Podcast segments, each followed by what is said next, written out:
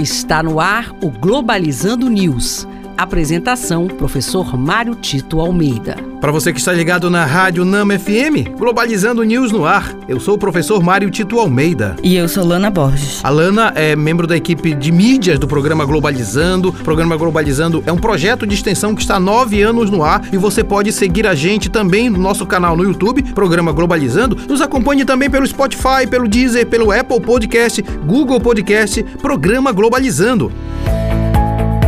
Globalizando notícia do dia. Do jornal Asia Nikkei, Japão.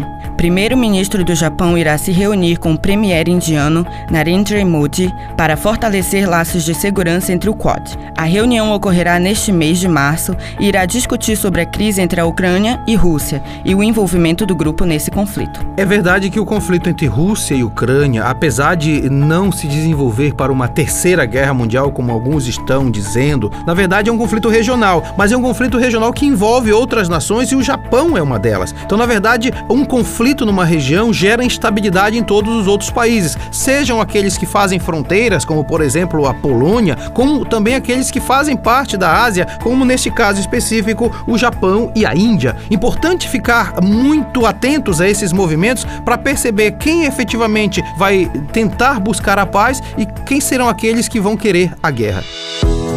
Globalizando curiosidades internacionais. Você sabia que a primeira embaixadora de carreira do mundo era brasileira? Após excelentes atuações como diplomata, cônsul e no Ministério das Relações Exteriores, Odete de Carvalho e Souza alcançou o importantíssimo cargo de embaixadora, sendo nomeada pelo Itamaraty em janeiro de 1956, tornando-se a primeira mulher no cargo e primeira embaixadora de carreira do mundo. Você sabia que uma militar brasileira liderou tropas de paz na África? Com um importante papel na atuação nas missões de paz para as Nações Unidas, Andréa Firmino esteve na liderança de tropas no Saara Ocidental.